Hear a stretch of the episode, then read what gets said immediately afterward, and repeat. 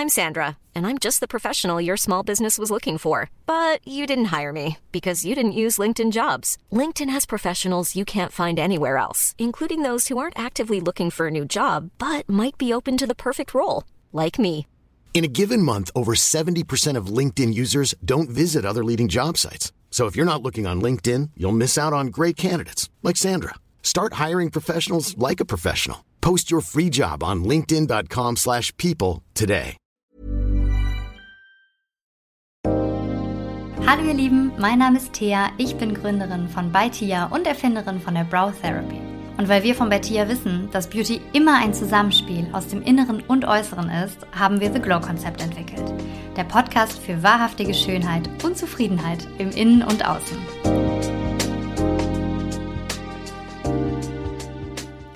Hallo zusammen, wie schön, dass ihr wieder da seid zu einer weiteren Folge The Glow Konzept. Heute geht es um ein Thema, was ich würde zumindest sagen, aus meinem Umfeld tatsächlich jede Frau betroffen hat, betrifft oder noch in Zukunft betreffen wird. Die Rede ist vom Absetzen der Anti-Baby-Pille. Ich selber stecke gerade wirklich mittendrin. Ich habe die Pille vor einigen Monaten abgesetzt und ja, äh, gehe seitdem ziemlich durch ein Auf und Ab meiner Gefühle. Ähm, meine Hormone spielen verrückt. Meine Haut hat plötzlich Unreinheiten, von denen ich gar nicht wusste, dass ich sie jemals haben werde. Ich hatte Haarausfall und mir sind sogar die Augenbrauen ausgefallen. Und erfahrungsgemäß geht es sehr, sehr, sehr vielen genauso. Und das hat mich dazu veranlasst, das Ganze mal zu einem Podcast-Thema zu machen, um eben herauszufinden, was wir dagegen tun können. Und es ist so, dass ich mir wünschen würde, dass diese Folge ganz, ganz, ganz viele Frauen erreicht, weil sie macht vor allem eins, Mut. Und das ist, glaube ich, etwas, was wir alle auch ein bisschen brauchen, weil wir gehören alle zusammen, wir haben alle ähnliche Erfahrungen. Und wenn ihr jemanden kennt, der bzw. die von dieser Folge profitieren kann, schickt sie ihr, markiert sie unter den Beiträgen. Ich freue mich wirklich da auch auf ja ganz, ganz viel ähm, Rückmeldung von euch, ob euch das geholfen hat und ich freue mich da auch mit euch in den Austausch zu gehen. Also schreibt mir gerne auf Instagram unter thea.bachem, schickt mir eine E-Mail oder auch ein Brief, es ist ganz egal. Ich freue mich einfach von euch zu hören. Ganz viel Freude beim Anhören und ja, bis ganz bald und frohes Absetzen.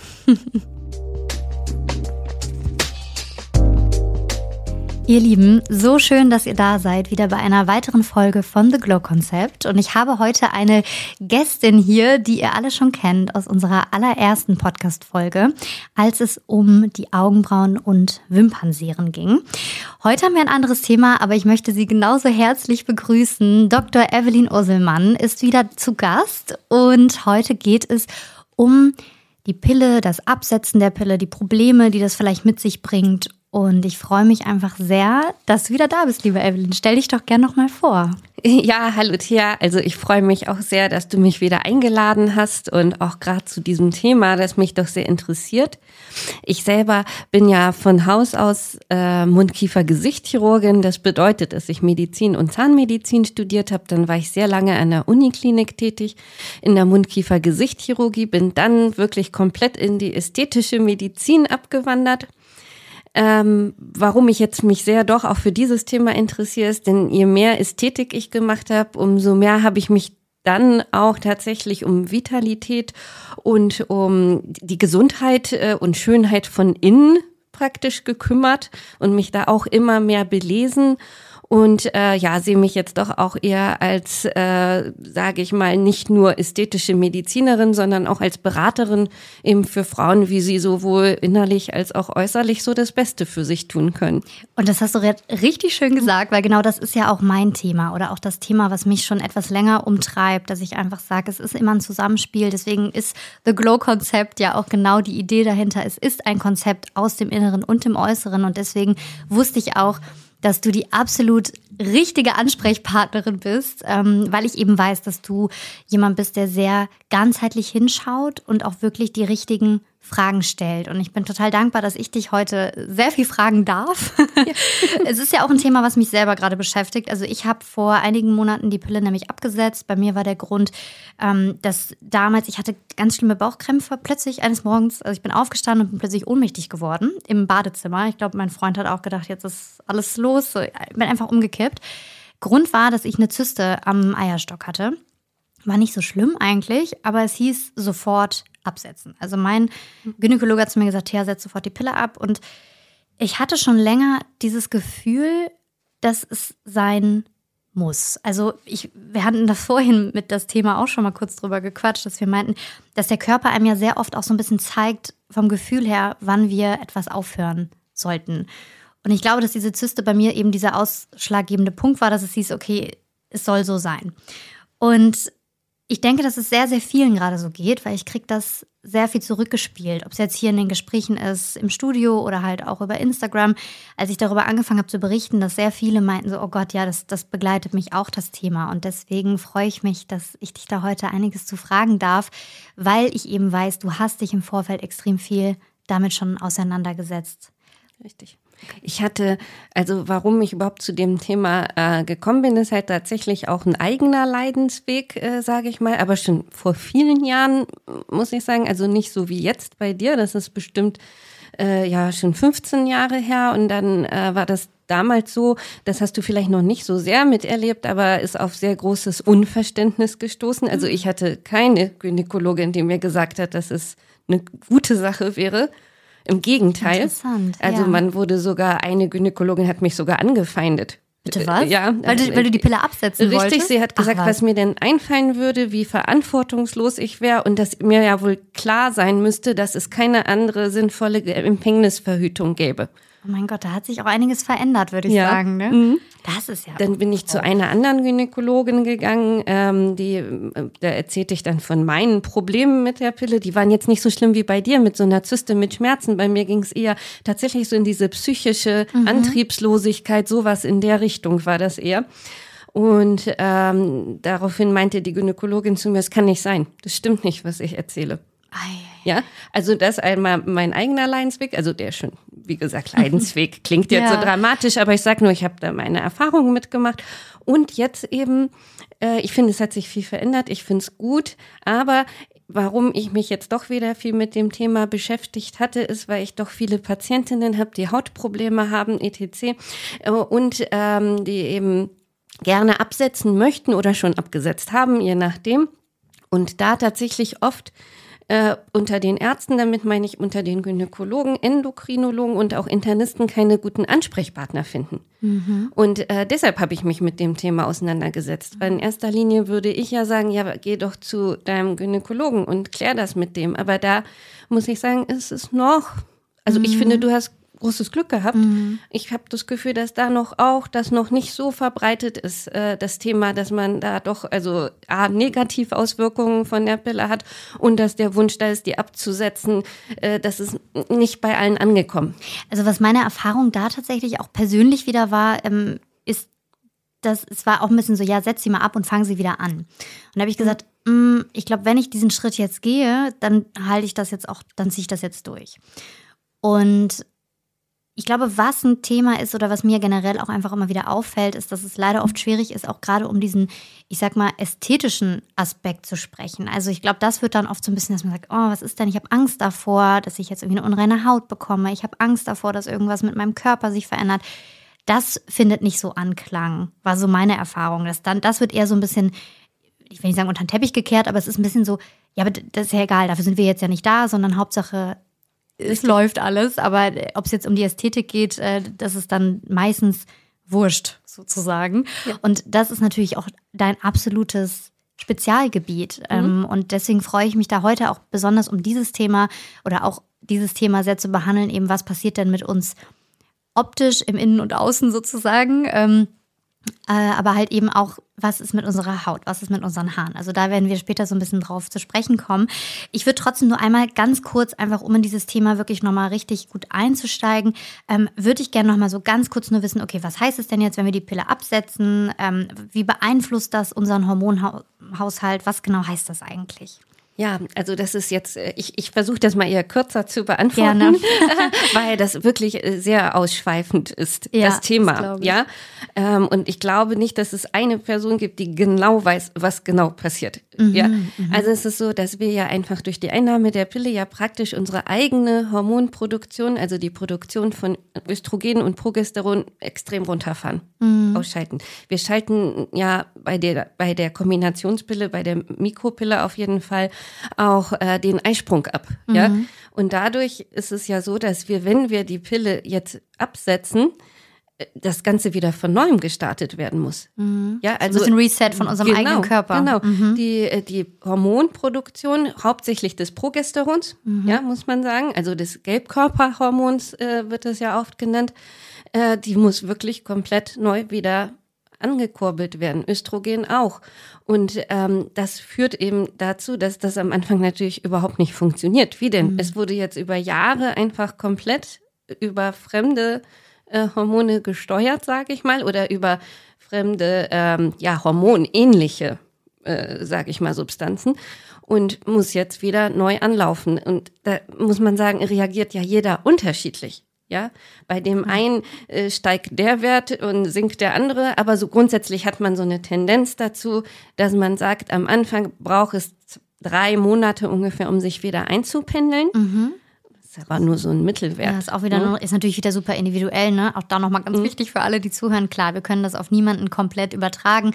Es sind alles Richtwerte und das ist immer eine sehr individuelle Geschichte. Genau. Ja. Und dann ist es eben so, dass, ähm, also worauf man sich auf jeden Fall einstellen muss, ist, dass der Zyklus erstmal unregelmäßig ist. Das sehe ich jetzt aber nicht als größtes Problem in der Regel pendelt der sich ja nun wieder ein. Mhm. Äh, man muss sich eben auch äh, darauf einstellen, dass eben am Anfang eben auch das Testosteron eher überwiegt im mhm. Körper. Klar, vorübergehend alles nur.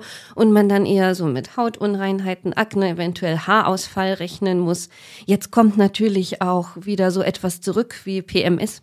Hatte ja, man vorher das nicht. Das war mein Stichwort ja. auch. Das habe ich mir hier riesig angemarkert auf meinem kleinen Zettel hier, weil ich bin ja der absolute, also um Gottes Willen, ich habe das so stark. Ich meine, es ist natürlich jetzt auch gerade ein bisschen, was ich auch ganz gut finde, es ist ein bisschen gesellschaftsfähiger geworden, darüber zu reden. Aber genau, das wäre nämlich auch gleich noch eine Frage, was denn eigentlich genau PMS bedeutet, weil jeder redet drüber und keiner weiß so richtig, glaube ich, was es ist. Aber können wir gerne gleich nochmal beantworten genau. ähm, ja, genau. Also das, das war eben äh, das, was, was man jetzt direkt nach dem Absetzen äh, sozusagen befürchten muss. In der Regel reguliert sich das alles wieder wie von selbst. Mhm. Ja, es gibt so paar Ausnahmen, wo man drauf achten muss. Also wenn man nämlich vorher schon ähm, eine Erkrankung hatte. Das ist einmal die Endometriose mhm, ja, mhm. und das PCO, mhm. diese polyzystische Ovar-Syndrom. Da muss man sagen, das sind ja Erkrankungen und die, wo, dagegen wurde die Pille jetzt nun verschrieben und da muss man wissen, die kommen wieder. Da gibt es alternative ähm, Ansätze für, aber da, da ist es dann, würde ich sagen, wo man nicht so ganz leichtfertig mit dem Absetzen umgehen sollte. Mhm. Okay, verstehe, klar, das ist hm? natürlich nochmal ausgeklammert. Ähm, wir skizzieren jetzt einfach mal so den Fall von, ich sag mal, jemandem, der diese Erkrankung nicht hat, einfach die Pille genommen hat, äh, mhm. vielleicht auch wirklich mal über 10, 15 Jahre, also wirklich einfach auch eine lange Zeit. Ich fand das Bild gerade ganz schön, einfach für, für uns nochmal, okay, wir, wir haben sozusagen einmal den Reset-Button, wenn wir sie abgesetzt haben und der Körper muss sich erstmal wieder einpendeln. Ähm, und es ist ja schon so, deswegen, um dieses PMS-Thema nochmal aufzugreifen, dass das ja schon nochmal ganz anders reinkickt, sozusagen, ja. wenn man dann doch einmal die Pille absetzt. Was genau passiert da mit uns? Was sind diese Stimmungsschwankungen eigentlich genau? Ja, man muss sagen, äh, genau darauf wollte ich auch nochmal zurückkommen. Stimmungsschwankungen allgemein nach Absetzen der Pille, klar, ja, also das sowieso und PMS nochmal als besondere Variante halt dann ähm, ja, das liegt, man muss ja sagen, die Hormone, äh, die verändern sich ja im Lauf des Zyklus einfach und das ist ja auch so gewollt, sage mhm. ich mal. Mhm. Nur man ist doch in der ersten Zyklusphase anders drauf als in der zweiten und das ist normal. Also ich äh, bin eher doch jemand, der sagt, wenn man die Pille nicht nimmt und zu seinem natürlichen Zyklus zurückfindet, muss man einfach ein bisschen mit Stimmungsschwankungen leben. Das gehört zu uns als Frau. Ja, äh, aber ja, also man, man, man, man hat ja. immer so äh, das Bild davon, äh, dass wir so funktionieren müssen mhm. und immer gleich. Aber es ist ja gar nicht von der Natur gegeben, dass mhm. das so ist. Das finde ja. ich auch eigentlich nochmal einen schönen Gedanken, auch mhm. einfach nochmal so zu sagen, Mensch, das gehört ein bisschen zu unserem Frausein auch einfach dazu. Und das war, glaube ich, eines der erfolgreichsten Videos, die ich auf Instagram gemacht habe, war, als ich einmal gezeigt habe, wie es mir geht. Ich habe ich ja. hab geheult, ich habe gelacht, ich habe getanzt und eigentlich habe ich nur meine Einkäufe ausgepackt. Also ja. es war wirklich so, ich wusste selber nicht, wie mir geschieht. Ich, ich war einfach völlig neben der Spur und ich muss sagen, ich habe das wirklich immer. Also ich merke schon, dass es immer so ein paar Tage, bevor ich dann eben irgendwie meine Periode bekomme, merke so, okay, jetzt geht's los. Ja. Jetzt geht's los. Und ich hatte das schon sogar unter der Pille teilweise, habe ich das auch gemerkt. Ähm, aber kein Vergleich. Also ja. kein Vergleich, was da jetzt los ist. Und das muss man vielleicht einfach mal versuchen, zumindest zu umarmen, sagst du, und ja. zu sagen, okay, du gehörst zu mir dazu, komm, wir stehen das gemeinsam durch, PMS und ich, wir sind jetzt äh, Buddies. Genau, genau. Und, und, und ich finde, das ist wirklich etwas, was man so akzeptieren sollte. Trotzdem gibt es äh, Formen äh, bei manchen, wo es so doll ist. Da würde ich mir dann schon äh, äh Hilfe holen. Ja, mhm. also mhm. weil grundsätzlich äh, dieses PMS, was wir kennen, liegt daran, dass vor Einsätzen der Regel einfach der, die Hormone einfach in den Keller gehen, mhm. naturgemäß. Das mhm. ist der Grund überhaupt für die Regel, ja, sozusagen, okay. ja, dass einmal ja. das Progesteron, Östrogen einmal abrutschen und dadurch kommt es natürlich zu einem Stimmungstief, aber eben dann auch zum, zur Ablösung eben der Gebärmutterschleimhaut. Also das, das bedingt sich einfach, ja. Also es ist ein Prozess, der dazugehört. Aber es gibt Frauen, die darunter nun mal sehr leiden und, und vielleicht ist da tatsächlich dann auch was, also ich würde das dann tatsächlich doch auch einmal untersuchen lassen, also einmal die Hormonwerte dann auch doch überprüfen lassen, ob das alles wirklich so in Ordnung ist. Ich würde das jetzt nicht durchweg auf die leichte Schulter nehmen.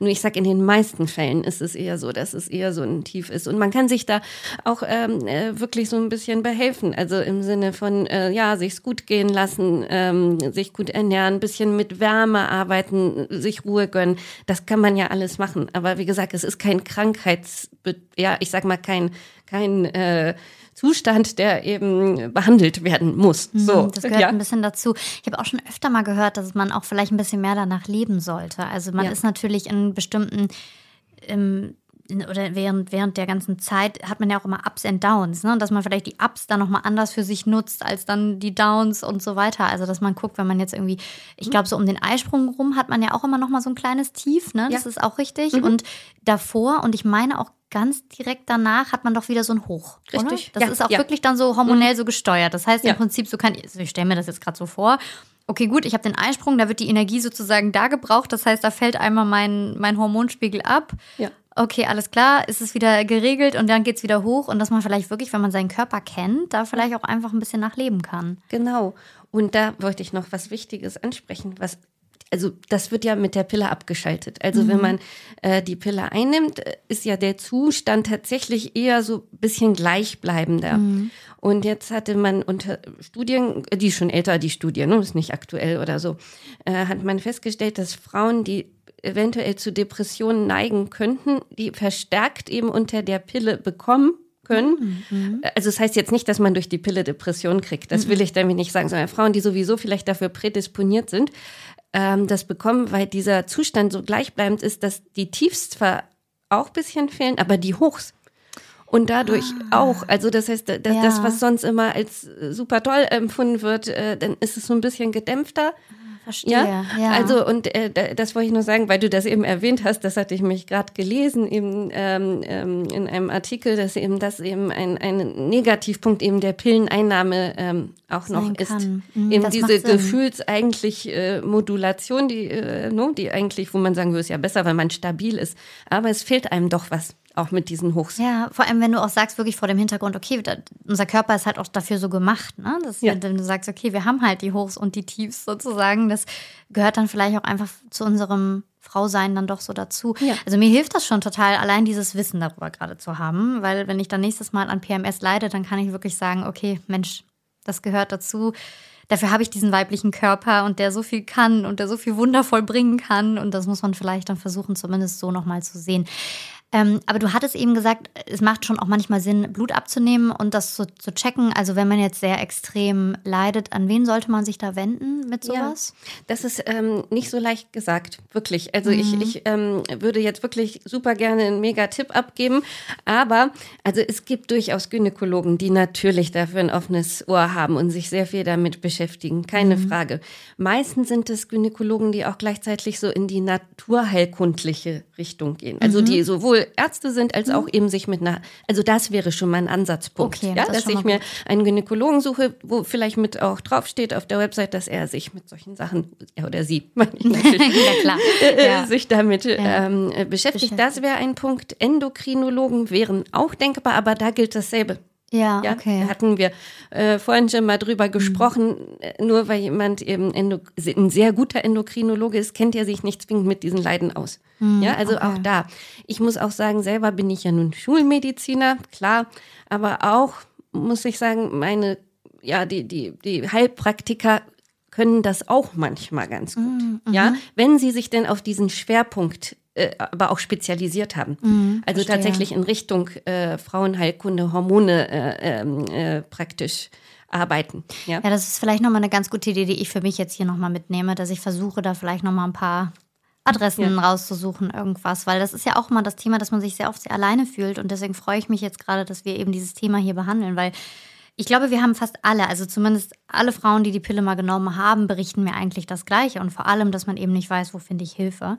Ähm, finde ich einen guten Ansatz, dass man da auch nochmal sagt, okay, wo man, vielleicht auch, wonach man einfach mal googeln kann. Richtig, ne? richtig. Also gerade wenn mhm. du sagst, dieses Naturheilkunde-Thema, dass man das zumindest nochmal in die Google-Suchanfrage mit reinschmeißt, da sollte man dann richtig. vielleicht ja jemanden finden. Weil, weil man muss klar sagen, ähm, es gibt ja jetzt zum Beispiel gegen PMS kein klares Medikament. Und Ärzte, Schulmediziner so wie ich, tendieren ja oft dazu, gern Medikamente zu verschreiben. Mhm. Und deshalb nur mein Tipp mit diesen naturheilkundlich arbeitenden Medizinern, weil die einfach vielleicht dafür dann einfach nochmal mhm. eine andere, eine andere Perspektive haben. Ja, das finde ich toll, weil da komme ich auch gleich nochmal so ein bisschen mhm. drauf, ähm, weil das interessiert mich auch extrem. Ich würde aber vorher einmal ein Thema nochmal ein bisschen vorziehen und zwar ähm, möchte ich gerne erstmal generell über die körperlichen Veränderungen sprechen oder auch, sag ich mal, die Probleme, die das Absetzen der Pille mit sich bringen kann. Wir hatten eben schon einmal kurz angesprochen, Testosteron, Schrägstrich, mhm. Haut und Akne, Haare, ähm, Gewicht, Körperform. Also es gibt ja tausend Dinge, die, vor denen wir als Frauen auch ein bisschen Respekt oder Angst haben,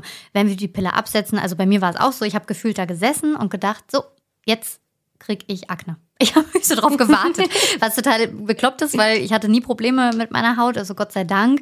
Ähm, aber es war wirklich, dass ich da saß und es war für mich wie so klar, dass ich das jetzt bekomme.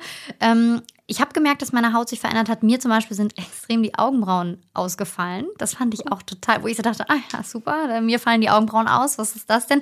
Ich glaube, ich sollte da einmal durchgehen, damit ich eben auch merke, auch das hat aufgehört wieder. Genauso wie meine Haare sind mir sehr stark ausgefallen. Ähm, hat sich jetzt eben nach, ich würde sagen, ungefähr drei Monaten ganz gut eingependelt wieder. Augenbrauen sind wieder zurückgewachsen. Gute Pflege, Klammer zu.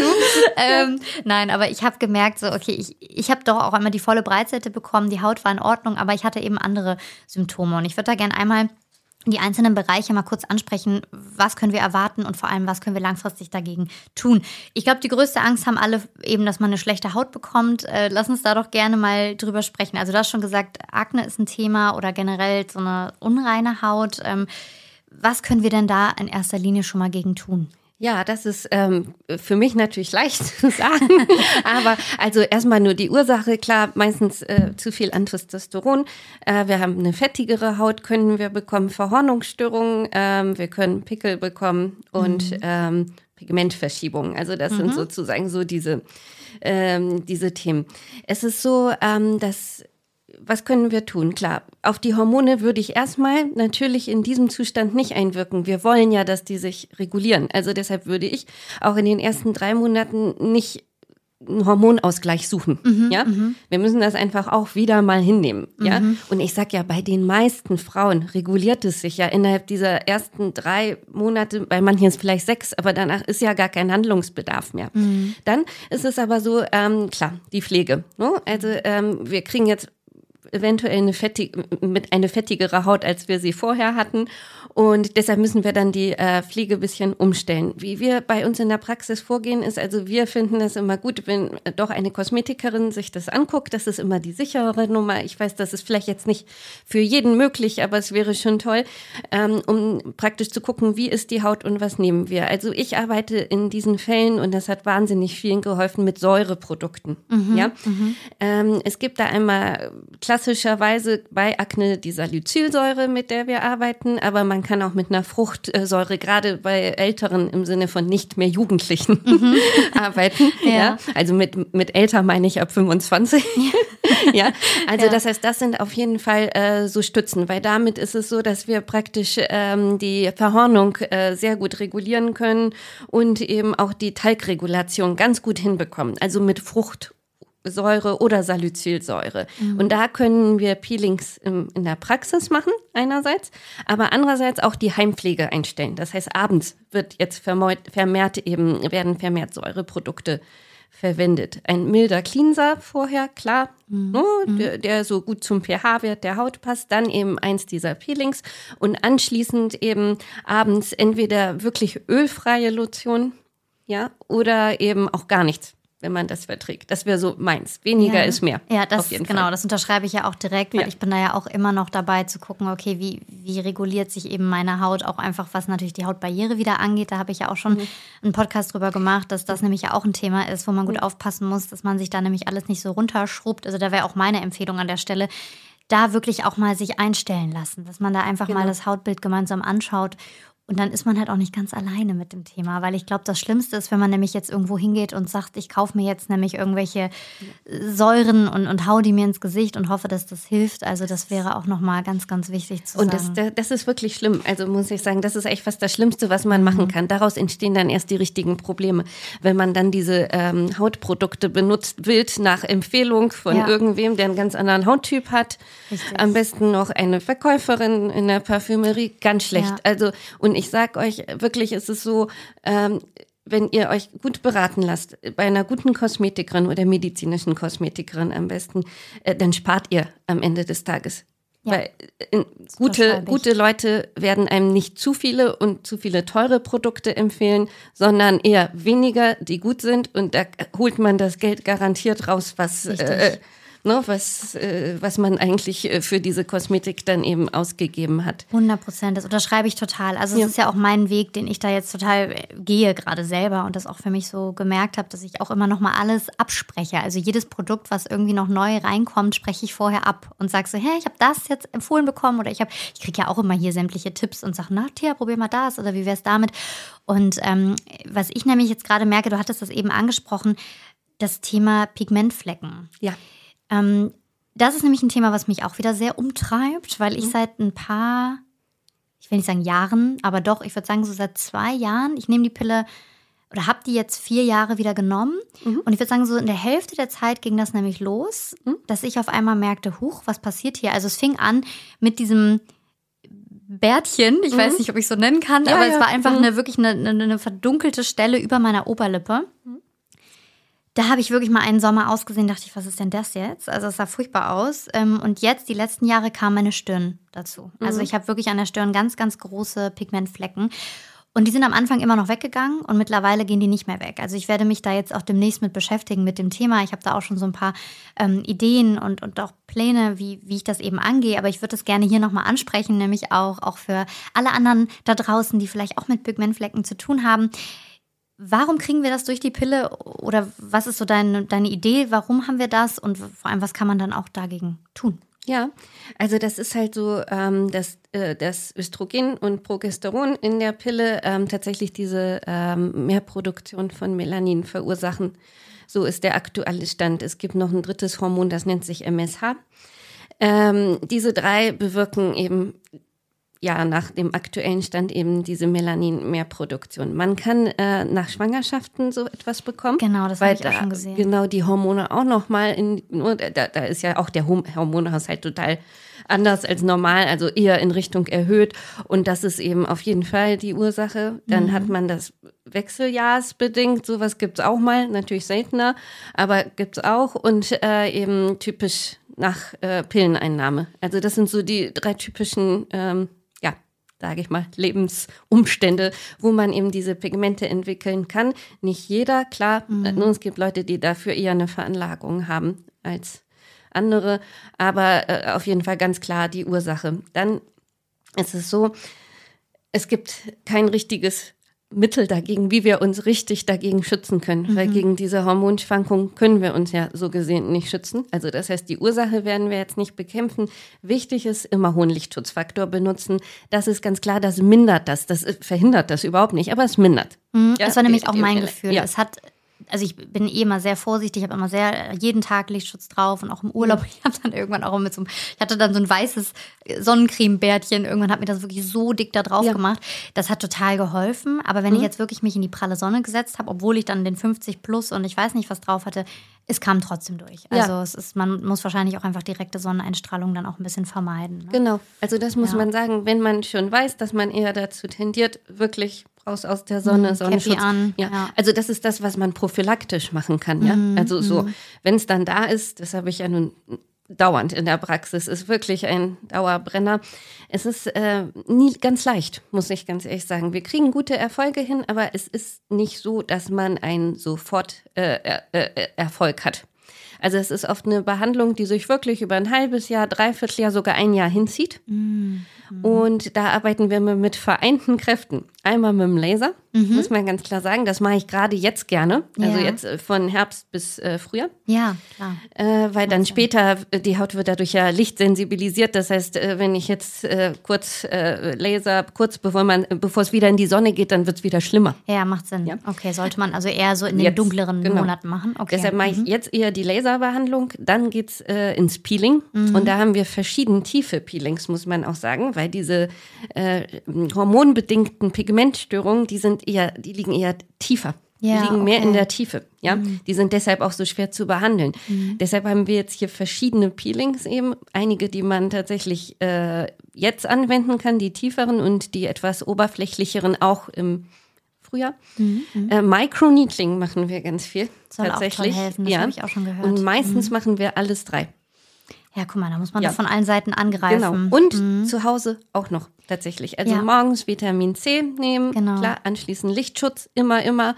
Ja, dann ähm, gibt es auch für die äh, dunkle Jahreszeit, sage ich mal, auch noch äh, spezielle Produkte. Ja, die man zusätzlich verwenden kann. Ähm, da, da bin ich nicht so Fan von, weil die oft nicht so richtig angewendet werden und dann doch mhm. etwas aggressiv zur Haut sind. Das Aber ist nämlich wieder der Punkt, wenn, wenn man sowas, glaube ich, nutzt, das wäre auch wieder, ich meine, die gleiche Warnung, die wir eben schon gesagt mhm. haben. Ich glaube, wenn man da ein Produkt hat, vorher einmal mit der Behandlerin oder dem Behandler einfach absprechen. Genau. Ne? Ob das genau. für die Haut eben geeignet ist, weil Richtig. zu aggressive mhm. äh, Produkte würde ich da an der Stelle auch auf jeden Fall weglassen. Immer wenn individuell sich vorher wahrscheinlich einmal bei euch dann oder ja. bei wem auch immer man da eben in einer guten Hand ist, sag ich mal, sich vorher einmal beraten lassen, welche Produkte für zu Hause dann auch geeignet sind. Ne? Genau, ja. richtig. Und ja. dann haben wir natürlich noch kosmetische Behandlungen, die wirklich sehr auf Pigmente eben, also wo wir also wir haben wirklich so richtige, äh, ja, abgestimmte Behandlungen und auch Geräte tatsächlich, die insbesondere auf diese Behandlung abziehen, äh, auf, äh, auf die, nicht auf die Behandlung, sondern auf diese, dieses. Die Entfernung äh, sozusagen. Äh, ja, genau, abzielen. Ja, weil also das sind richtig Programme, die wir haben. Das ist ja auch schon total interessant, weil ich meine, guck mal, allein schon, wenn du sagst, es gibt Programme, die darauf schon abzielen, das heißt ja mhm. schon wirklich, es ist ein weit verbreitetes ja. Thema.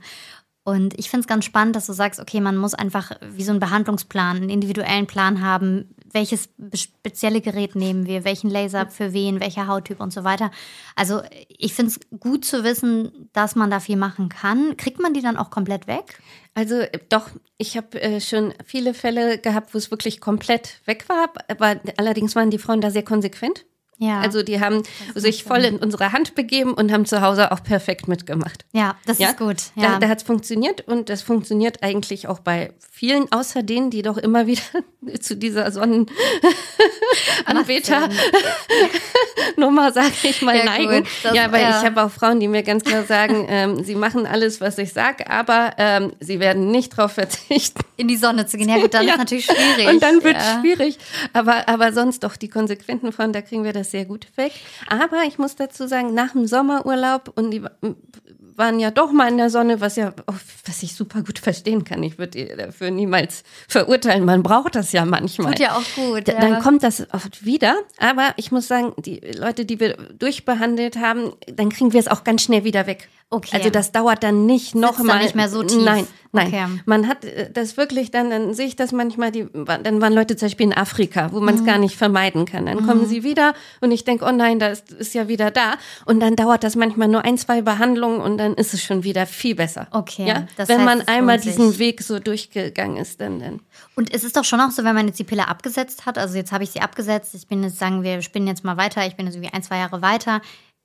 Ist es dann so, dass ich immer zu den Pigmentflecken neige oder hat sich das dann vielleicht, wenn sich mein Hormonhaushalt wieder eingependelt hat, auch ein bisschen gelegt, dass es nicht mehr ganz so schnell passiert? Also das kann sich liegen, durchaus. Okay, je, ja älter, schon je älter du wirst. Ja. Also kann, man, kann man sagen, ob das gut oder schlecht ist, weiß ich nicht. ist okay. Es kann sich durchaus legen. Also das so, Okay. äh, ich, ich sehe tatsächlich eher jüngere Frauen mit diesen Problemen und bei den Älteren ist dann ein anderes Thema mit Pigmenten. Aber das äh, wird mit dem Alter tatsächlich eher ein bisschen äh, oder doch deutlich besser. Muss es ja auch mal geben, ne? Ja, ja. Ich mir auch schon gedacht, so, ja gut, immerhin mal ein, ein Vorteil. Nein, äh, finde ich aber ganz gut, weil ich finde es total interessant, weil ich hatte das als ju- junge, ganz junge Frau, hatte ich das gar nicht. Also Ja. es ist überhaupt nicht in meinen, es gab es für mich gar nicht. Und dann kam es halt wirklich so mit Ende 20, würde ich sagen. Aber das war halt auch die Phase, in der ich eben die Pille dann Ja. wieder genommen habe. Also ich hatte die, glaube ich, mit 15 habe ich die, glaube ich, angefangen, habe die zehn Jahre genommen. Dann war dieser Trend mit, wir setzen alle die Pille ab. Da bin ich ja auch damals draufgesprungen. Und da habe ich sie irgendwann wieder genommen, weil ich eigentlich mit der Pille gut klarkam. Also ich hatte damit nie so ein Problem und fand das eigentlich immer so, dass ich dachte, oh, das ist ganz gut. Ähm, und ich vermutlich hätte ich sie auch noch eine Weile genommen. Einfach Ja. weil es auch bequem war. Das Ja. ist ja auch immer das Muss Thema. man sagen, Ne? ja. Muss man Mhm. einfach sagen. Ähm, aber jetzt finde ich es doch ganz spannend, auch was mit meinem Körper nämlich passiert. Und ehrlicherweise, die Pigmentflecken waren auch ein Grund, warum ich gedacht habe, das geht mir auf den Keks. Also Ja. es wurde immer mehr und es ist so in meinen Haaransatz reingezogen. Und also das, nee, da habe ich auch gemerkt, das ist gar nichts. Und da habe ich auch noch mal eine Empfehlung für alle, die auch mit der Oberlippe das äh, Thema haben. Also da würde ich zum Beispiel niemals wachsen an der Stelle. Mit Warmwachs würde ich da nicht arbeiten. Also ich habe ganz oft die Anfrage, nämlich, oh, kannst du mir nicht noch schnell die Oberlippe mit waxen? Ähm, nein, also das ist wie, ich sage mal, es ist eine hormonelle Zone. Ich weiß gar nicht, ob das stimmt, aber ich, ich habe das mal, als ich mich in diesem Bereich mal weitergebildet habe, so aufgeschnappt und habe gesagt, okay, das, ich weiß nicht, ob man es so nennen darf, aber ich nenne das Ja, dann ne? immer so als Begründung, dass ich sage, pass auf, da passiert es einfach schneller. Äh, ich liebe Warmwachs, ich arbeite in den Augenbrauen damit, aber ich eben sehr dünn, ganz vorsichtig. Danach immer Lichtschutzfaktor drauf. Auch das super, super wichtig, dass man eben genau weiß, an welchem Bereich man das machen kann. Und an der Oberlippe würde ich es nicht empfehlen. Ah, das ist gut zu wissen. Ja, Also auf jeden Fall, da, da, da, ich mit Wechseln jetzt nicht so viel zu tun habe, aber es ist super, dass ich den Tipp nochmal geben kann. Ja, an Frauen, äh, die dann zu mir kommen, eben mit diesen Ja. Symptomen. Also da bin ich ganz vorsichtig. Da gibt es wirklich mittlerweile ganz andere Methoden. Ich habe da tatsächlich so, ich liebe den. Das ist, ist natürlich immer die Frage auch, wie, wie viel Haarwuchs hat man. Aber ich sag mir jetzt so, die Mehrheit haben ganz feinen Flaumien. Und da gibt es wirklich mittlerweile wie so kleine, das sind keine, äh, keine Rasierer, aber das ist so ein, so ein, ja, wie sieht das aus? Wie so ein kleiner Stift. Und dann machst du das an und dann machst du so und dann fährst du da so drüber. Das ist der absolute Knaller. Ich benutze das bestimmt seit fünf, sechs Jahren mittlerweile, weil ich habe früher nämlich die Ja. Oberlippe gewaxt, bis das dann irgendwann vor so drei Jahren, zwei Jahren anfing. Und da habe ich gedacht, so Moment, stopp. Und habe mich damit nochmal mehr auseinandergesetzt. Also nehmt lieber sowas, fragt mich, ich schicke euch, was das ist. Ich weiß gerade nicht, wie man es nennt. Ja. Aber den Tipp würde ich mitgeben, nicht mit Warmwachs an der Und Stelle. da, da fragen mich dann Frauen immer, ob das dann den Haarwuchs verstärkt. Das Nein. Hattest du nicht beobachtet? Nein, okay. nein. Also dieses ganze, selbst auch dieses äh, Dermaplaning und mit einem Messer rasieren, wenn es eine Mhm. gute Klinge ist. Nein, das hat nichts damit zu tun. Also es gibt natürlich auch da immer wieder Ausnahmen, wenn man jetzt jemanden hat, der wirklich einen überstarken Haarwuchs hat. Aber das, dann sage ich mal, dann wüsste man das. Also dann weiß die Person das selber, weil dann ist es wahrscheinlich schon was, was irgendwo mal angesprochen wurde, wenn das jetzt ein überdurchschnittlicher Haarwachs, äh, überdurchschnittliches so Haarwachstum ist. Nein, ansonsten passiert das nicht. Überhaupt nicht. Und ich habe das selber nicht beobachtet. Ich mache das schon ganz lange und es ist einfach, du schneidest das Haar ja quasi ab. So, Ja. Und deswegen passiert da gar nichts. Ja, sollte dann ja nicht. Weil man, Nee, ja. genau, genau. Aber das ist nochmal so ein Tipp, den ich nochmal an der Stelle einfach nur nochmal mitgeben kann. Ähm, jetzt gehen wir nochmal kurz, hüpfen wir einmal auf die Haare, wo wir gerade schon bei dem Thema nämlich sind. Ja. Ähm, Haarausfall beobachtet man auch recht oft. Ne? Das, Ja. Deswegen, ich habe das bei den Augenbrauen eben festgestellt. Ähm, ich vermute mal, auch Wimpern und Co. ist alles von betroffen, Ja, oder? wobei, also ich habe das sehr selten in der Praxis, jetzt was du berichtest. Das ist wirklich so ein äh, bemerkenswerter Fall, muss ich sagen. Ich habe das Gefühl, ich Aber- sollte es erleben. Ja, ich habe einen ja, Schreck bekommen, wirklich. Ich dachte, was ist das denn? Ich habe das richtig gemerkt. Also die sind einfach dünner geworden. Ja. Und ich habe nichts verändert. Und Ja. ich dachte, das gibt's doch gar nicht. Aber ja, doch Aber es ist, äh, also unlogisch ist es überhaupt nicht, weil es ist so, äh, es gibt ja diese drei Haarphasen, ne? Ja, ja, Haarwachstumsphasen mit diesem Anagen und äh, Ja. Katagen und Telogen. Muss man Genau. jetzt als nicht wissen. Aber es geht halt darum, dass durch diesen Hormon, durch diese Hormonveränderung, diesen Hormonabfall, äh, äh, praktisch mehr Haare von dieser Anagen, von der Wachstumsphase in die Katagen und dann später Telogenphase kommen. Das heißt also, ne, also es ge- geraten einfach mehr Haare als normal von einem Zustand in den anderen. Und ganz, äh, also im Normalfall reguliert sich das dann auch wieder, weil das dann ja wie so eine einmalige wie so ein einmaliges Event ist, was dann passiert ist und dann aber auch nicht mehr stattfindet und danach wachsen die Haare normal weiter. das, heißt, ist die fallen schneller aus? Also äh, Ah, einfach zu- nee, viele auf oder einmal. viele auf einmal? Richtig, ah, okay. viele auf einmal. So musst du es dir vorstellen. Also es fallen ja immer Haare Klar, aus, ne? genau. Immer, man sagt ja immer um die 100, 100, 100 Stück, ne? ja. Ist ja normal, kennst du ja. Und, und, ähm, und da ist es jetzt so, dass einfach auf einmal mehr äh, Haare Mhm. in eben diesen Zustand geraten, aufgrund dieser Schwankung. Interessant, okay. Sowas hat man auch manchmal nach Infekten, Ja, sowas hat man auch schon nach mal. Impfungen, ja? Als ich richtig krank war, mit ganz hohem Ja. Fieber habe ich das auch beobachtet. Ja.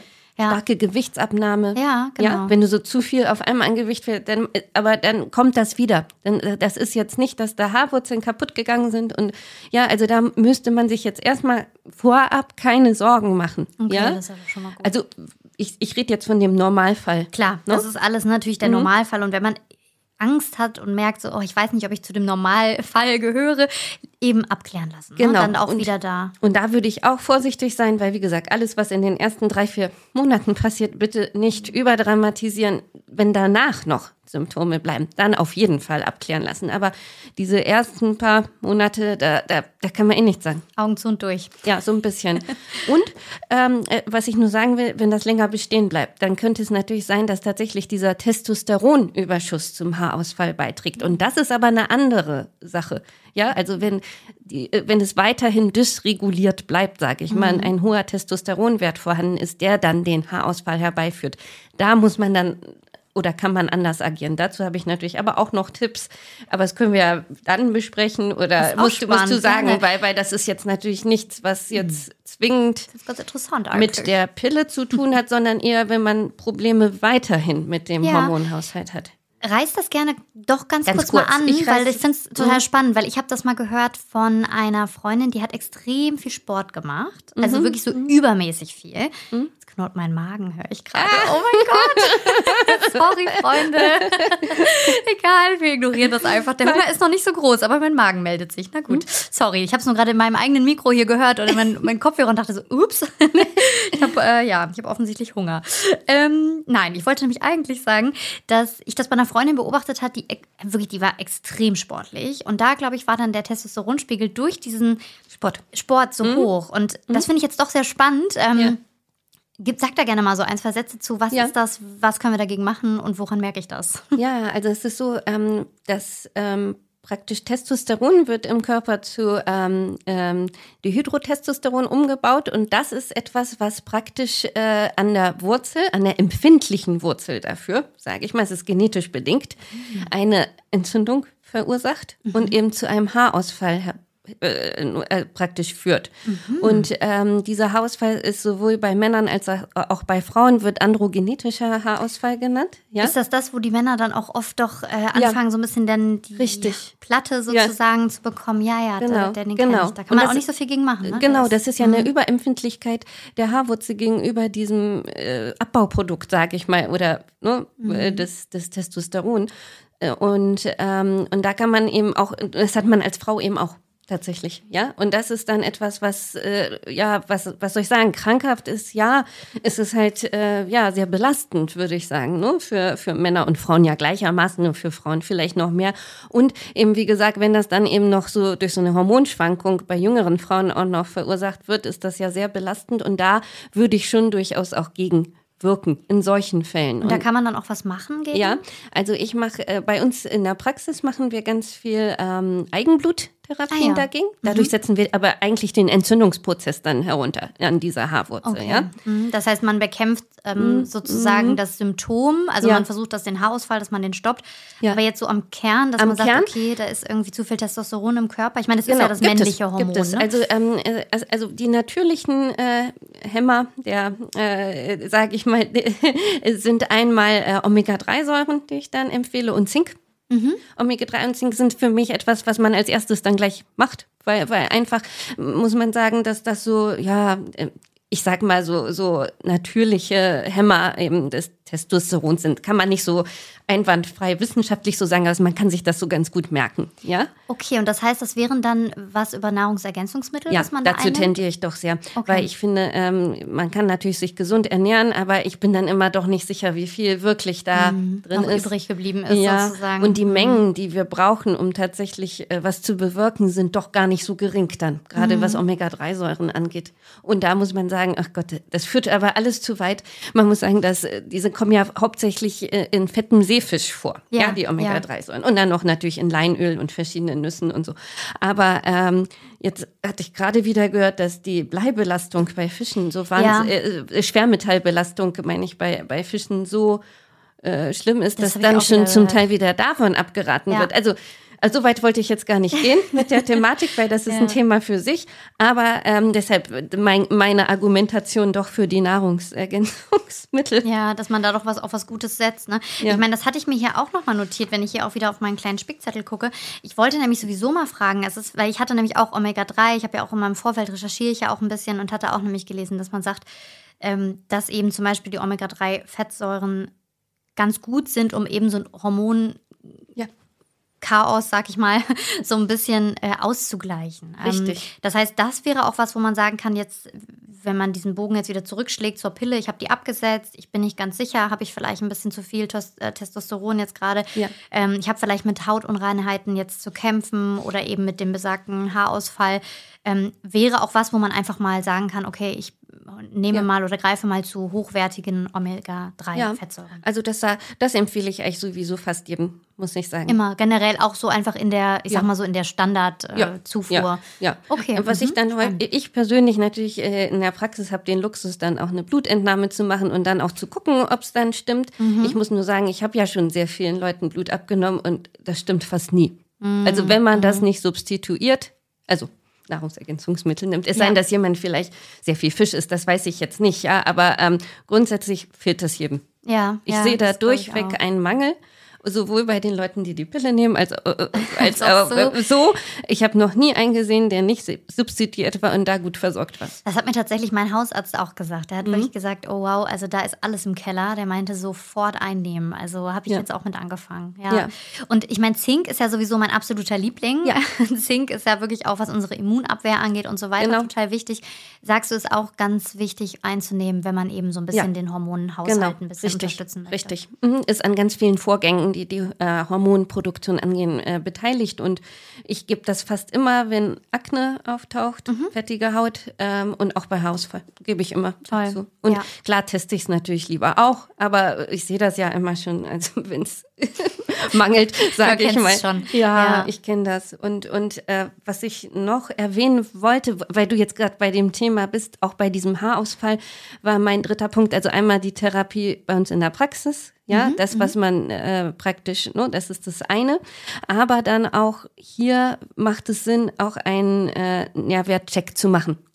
Dass ich einmal die Vitamine dann doch überprüfe. Dass man einmal guckt, was Vielleicht noch so Vielleicht auch mal Blut abnehmen, ja. Mhm. Das mhm. kann man dann auch äh, bei seinem Arzt des Vertrauens machen oder wo ja. geht man da hin und sagt einfach, ich möchte gerne. Aber ist das das große Blutbild oder Nein. ist das nochmal was anderes? Ganz was anderes. anderes ne? Wenn wir von Blutbild und großem Blutbild sprechen oder klinische Chemie, so heißen diese, äh, diese Profile, äh, mhm. nachdem man Blut abnimmt, dann hat man überhaupt keine einzige von diesen Werten mit dabei. Ja. Das muss man nur wissen, weil da vielleicht ein, äh, äh, eine Verwirrung darüber entsteht. Weil großes Blutbild klingt ja so ein bisschen so, als ob man ähm, Total, das hab ich früher auch immer als gedacht. würde man alles abgeklärt kriegen. Ja. Das stimmt aber gar nicht. Und nach welchen Werten sollten wir da fragen? Wenn wir da jetzt ganz gezielt sagen, so wir schreiben jetzt mal, wir holen jetzt mal alle Stift und Zettel und Ja. schreiben uns das Ja. mal auf.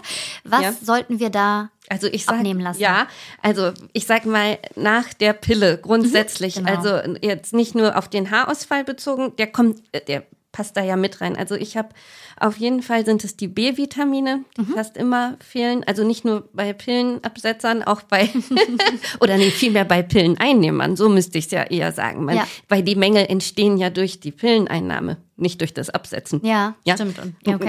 Also Sinn. so Okay. muss man sagen. Ja, also die B-Vitamine, die sind ganz wichtig. Vor allen Dingen B6 und B12, die fehlen ganz häufig. Vitamin C, D und E, Mhm. ganz klar.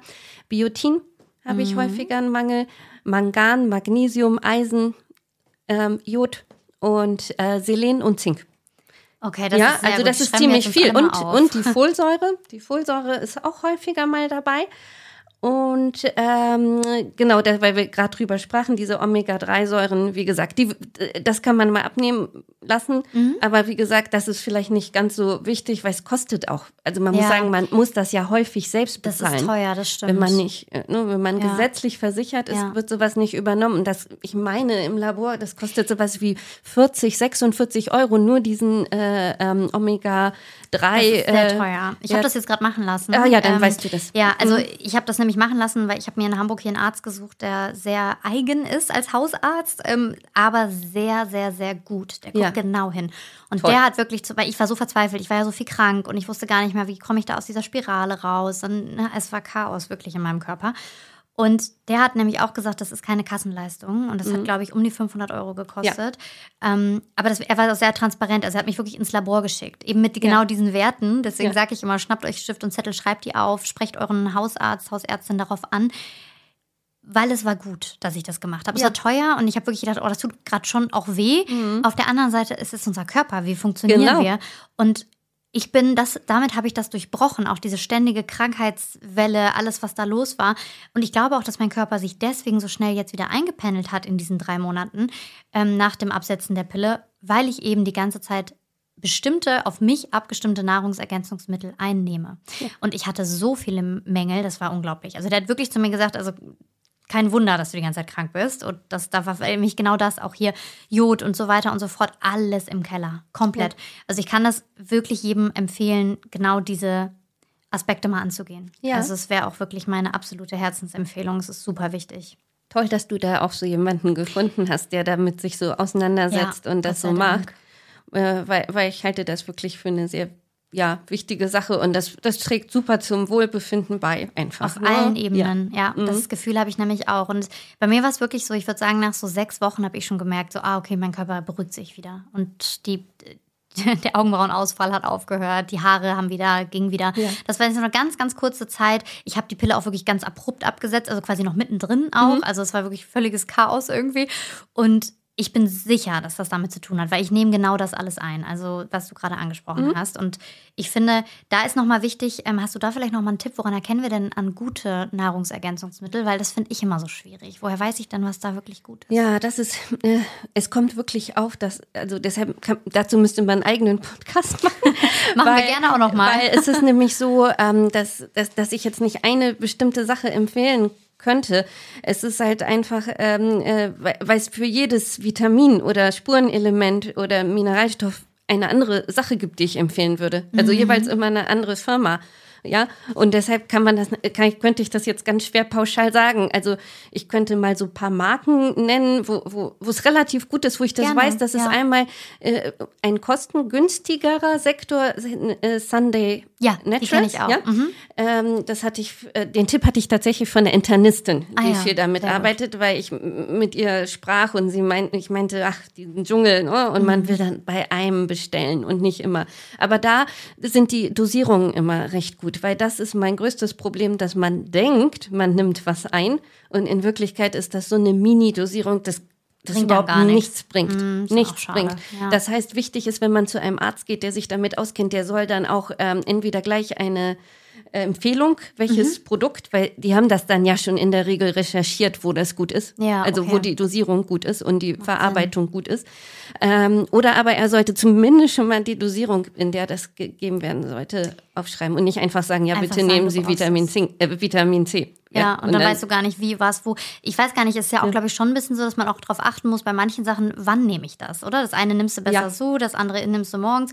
Also jetzt wäre auch meine Empfehlung, so was zumindest bei mir auch. Ich habe meinen Arzt ein bisschen auf den Pott gesetzt, weil der wollte das nämlich auch nicht. Der hat mir im Gefühl einfach nur gesagt, oh ja, die, er ist ein toller Arzt, aber war dann auch so damit durch, so ja, das brauchst du. Und habe gesagt, Moment mal gerade, aber ich weiß ja gar nicht, wann ich was nehme. Und ja. ich habe mir das wirklich auch komplett erklären lassen. Aber ähm, wirklich gesagt, wann nehme ich das und habe mir das echt mitgeschrieben. Also da muss man, glaube ich, auch wirklich einfach selber ein bisschen hinterher sein und sagen, Richtig. so, halt, stopp, ich möchte genau wissen, wann nehme ich was ein. Genau. Und Leute, ich sage mal, viele Ärzte, die sich damit auseinandersetzen, die geben dann gleich den Tipp mit. Aber wie gesagt, das mit Sunday Natural hatte ich jetzt einfach so für mich so gefunden. Und ähm, dann es noch die Firma Pure mhm. in der Apotheke. Mhm. Da sind die Dosierungen auch meistens sehr gut. Also da kann man sich auch relativ gut drauf verlassen. Ja? Okay, das ist also die gut. beiden Firmen habe ich jetzt so für mich gefunden. Das empfehle ich oft meinen Patienten, sag denen aber auch ganz klar, das ist jetzt nicht ein Muss, wenn ihr eine andere Firma habt, bitte. Also ich, ich, ich bin jetzt nicht mit denen irgendwie äh, nur verbandelt. Nee, ich habe es nur nee. für mich nach ewiger Recherche und äh, Gesprächen mit Kollegen so rausgefunden, dass bei den Firmen kann man sich eigentlich relativ gut drauf verlassen. Aber ich teste da aber auch ständig Neues. Ja, ich auch. Ich bin da auch immer dran, guck mir das auch immer an, schau hinten drauf. Interessiert ja. mich ja auch total das Thema. Aber das ist ja schon mal ganz gut. Ich finde es ja immer wichtig, dass man auch jetzt aus dieser Folge hier einfach zumindest mit was rausgeht, wo man sagen kann, okay, cool, damit kann ich erstmal was anfangen und ja. überhaupt erstmal starten. Also das finde ich richtig, richtig toll. Mhm. Und ähm, ich würde gerne einmal, weil wir haben jetzt noch ein paar Minuten, wir sind richtig so in unserem Gespräch wieder drin. Das ist ja. unglaublich. Also ich sehe schon kommen, wir müssen noch mal Teil 2 machen. Ja. Ähm, aber die wichtigsten Punkte hatten wir jetzt schon. Ich glaube, was ich gerne noch mal wissen würde, ist nur, ähm, unsere Ernährung spielt natürlich auch eine große Rolle. Ähm, gibt es denn Lebensmittel, wo man sagt, die sollte man vielleicht ein bisschen meiden in so einer Hormonchaos-Phase? Weil ich habe mal gehört, dass beispielsweise jetzt viele Sojaprodukte mhm. doch wieder auch einen Einfluss haben auf den Hormonhaushalt. Genau. Also da ist das wirklich so, ne? Also Soja ne, ist, äh, enthält diese Phytoöstrogene. Ja. Also dazu zählen Soja zum Beispiel, äh, Leinöl, aber es sind noch viele, viele mehr. Ähm, und äh, da würde man jetzt sagen, direkt nach Absetzen der Pille ist das vielleicht nicht so förderlich, wenn man noch von außen andere Hormone mit einbringt. Aber da geht's tatsächlich ja für mich eher so um die Mengen. Ja, mhm, mhm, also wenn man da ein bisschen Sojamilch trinkt, dann passiert schon nichts. Aber wenn man es in großen Mengen äh, zu sich nimmt, ist natürlich schon ein Thema. Mhm. Auf jeden Fall ein großes Thema. Das kann einen wirklich sehr durcheinander bringen, den Hormonhaushalt. Und gerade nach Absetzen der Pille will man das ja gerade nicht. Nee, richtig. Ja, später. ja, ja ich sag Ruhe mal, wenn ich jetzt älter bin und in die Wechseljahre komme, macht das vielleicht wieder mega Sinn, das zu machen. Mhm. Aber ich will ja erstmal auf so einen Punkt kommen, ja. Absolut, das ist ja genau, was du gesagt hast, mhm. die drei, vier Monate erstmal Augen mhm. zu und durch und dann mhm. mal gucken, weil ich habe die Erfahrung selber auch gemacht. Ähm, ich habe eine, eine, phaseweise oder phasenweise sehr viel Sojaprodukte, also ja. wirklich eben sehr viel. Ne? Der Sojamilch, den Sojajoghurt, ähm, also alles, was irgendwie sojamäßig da unterwegs war, habe ich mir erstmal äh, gegönnt. Problem war, ich habe dann auch wirklich richtig diese hormonelle Akne bekommen. Also es sah mir gar nicht ähnlich und ich habe damals schon ein paar Jahre her und ich dachte, was ist denn das jetzt? Bis ich dahinter gekommen bin, das ja. hat auch gedauert, aber das war, ich habe die aber wirklich en masse gegessen. Genau, das ist en es. Masse. Und das, und das ist das Problem, wenn man dann vegan oder vegetarisch sich ernährt, dann denkt man, man macht was super Gutes, ist ja auch gut, aber man muss da auch immer gucken, was da drin ist. Und da eben Stichwort äh, eben diese Phytoöstrogene, Isoflavone, die sind nicht von sich aus schlecht zwingend, mhm, ja, mhm. aber vielleicht für den Moment oder für den Körperzustand. Vielleicht nochmal ein Tipp auch Menge. wieder, dass man da, kann man mit Sicherheit auch googeln, vermute ich mal, dass ja. man da irgendwo Listen findet, wo man drin steht, welche Lebensmittel das viel enthalten, dass man vielleicht in den ersten zwei, drei, vier Monaten einfach ein bisschen reduzierter unterwegs Richtig. ist. Richtig. Finde ich auch einen sehr schönen mhm. Tipp.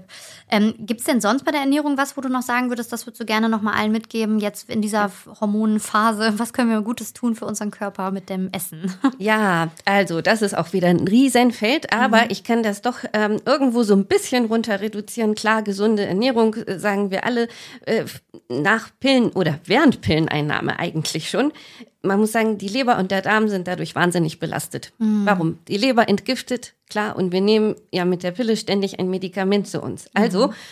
wollen wir die Leber erstmal in erster Linie entlasten, nachdem wir jahrelang sie so belastet haben.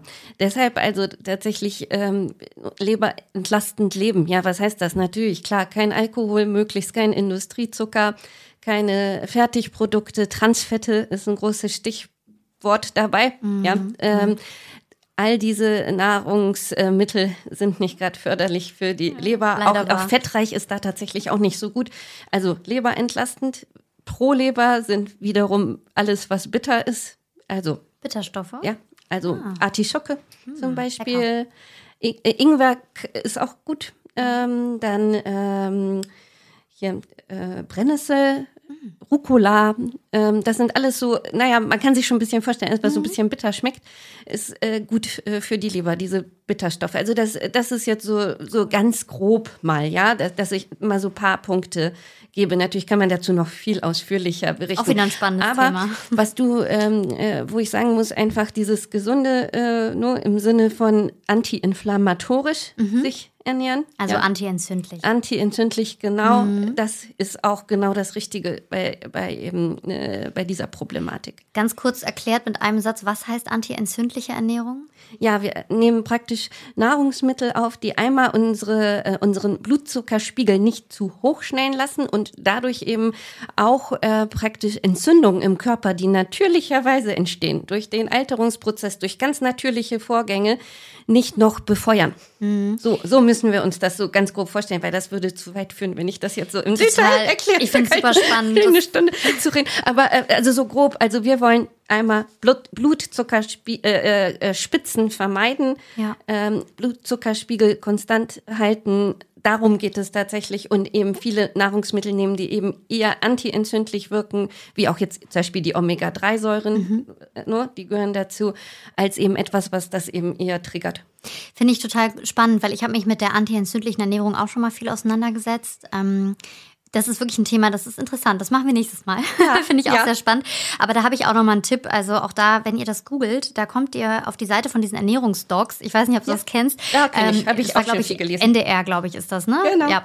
Ähm, da ist nämlich mein Arzt ganz großer äh, Fan. Ich weiß gar nicht, ob er selber da schon mal bei war, aber irgendwie auf jeden Fall äh, verweist er mich auch sehr oft auf diese Seiten und sagt wirklich, das ist wirklich gut, was da geleistet wird. Das ist eine gute äh, Arbeit. Dann hat er zu mir gesagt, guck dir das mal an. Da steht sehr viel über antientzündliche Ernährung, weil ich eben so viel Entzündungsprozesse hatte. Ist auch ein Tipp, wenn man eben viel mit dem Immunsystem zu kämpfen hat und mal ja. irgendwie eine Weile nicht so auf die Beine kommt, wie es bei mir jetzt im letzten Jahr so war, dass man da eben auch sich mal ein bisschen was durchliest. Also wenn ihr das googelt, werdet ihr da auch was zu finden. Ähm, und da steht auch nochmal genau drin, auch wirklich auch Listen, was sollte man essen, was sollte man nicht essen.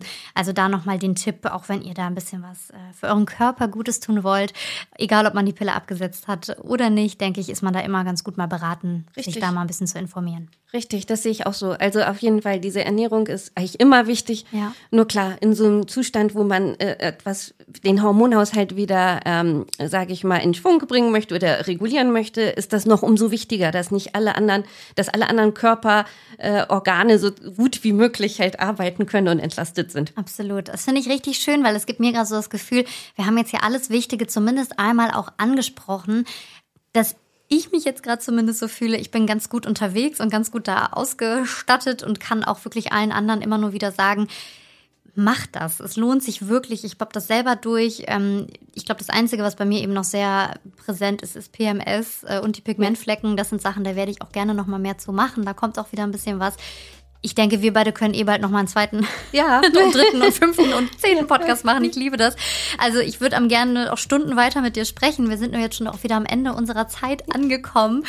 Aber ich bin happy mit der Folge und ich danke dir so sehr, dass du da warst wieder und dass du uns so viel an deinem Wissen auch immer wieder teilhaben lässt. Das ist wirklich ganz, ganz großartig.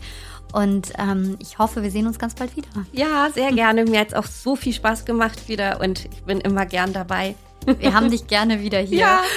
Und alle anderen auch nochmal, wenn Fragen sind, wenn ihr jetzt den Podcast gehört habt und habt noch irgendwelche Themen, die da irgendwie euch offen sind, Fragen, die noch nicht ganz geklärt sind, also bitte zögert nicht, ähm, so, sowohl Frau Dr. Ursemann als auch mich anzuschreiben. Ich glaube, Evelyn, du bist ja. da auch immer erreichbar für alle. Klar. Du bist ja auf mhm. Instagram mhm. da auch sehr, sehr aktiv und klärst da sehr mhm. gerne und sehr viel drüber auf. Ähm, Ich genauso. Also wirklich fühlt euch da echt einfach äh, gesehen und verstanden und kontaktiert uns da gerne. Und dann würde ich sagen, planen wir demnächst mal eine weitere Folge. Ja, zusammen. Gern. Ich freue mich. Dann bis bald, Evelyn. Bis Danke, bald. dass du da warst. Tschüss. Tschüss.